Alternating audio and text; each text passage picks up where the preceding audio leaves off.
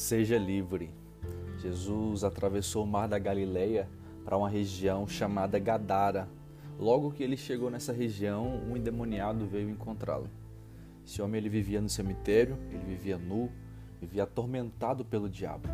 As pessoas tentavam prendê-lo, mas ele quebrava todas as correntes. Logo que Jesus viu esse homem, ele mandou todos os demônios sair.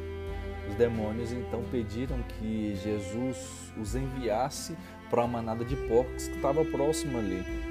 Jesus atendeu o pedido dos demônios e na mesma hora os porcos se lançaram em precipício.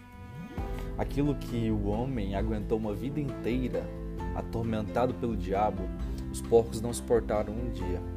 Tem muita gente que se acostuma com a vida medíocre e ruim. Tem muita gente que se acostuma com a vida de opressão, de tristeza, de miséria, sendo que Deus tem uma vida plena para todos nós.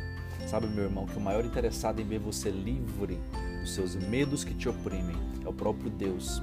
Aquele homem não precisou fazer nada para ser livre daquela opressão. Foi o próprio Criador dos céus e da terra que veio até ele para o curar. O Criador está interessado em te ver livres. Permita-se ser livre por Deus.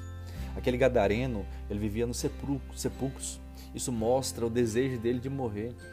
Esse é o primeiro sintoma de alguém oprimido pelo diabo, o desejo da morte.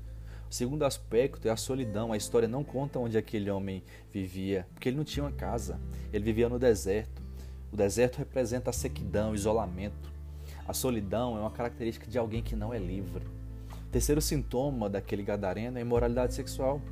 Ele vivia nu. Sabe que quem não é livre gosta de mostrar seu próprio corpo. Esses são alguns sintomas de, de, pessoas que não foram libertas pelo Senhor, mas o Senhor tem uma vida livre para nós. Aquele gadareno, após ser livre, ele quis viajar com Jesus para contar para as pessoas o que aconteceu na vida dele. Esse é o primeiro sintoma de alguém que é livre. Você que é livre em Jesus não pode ficar calado.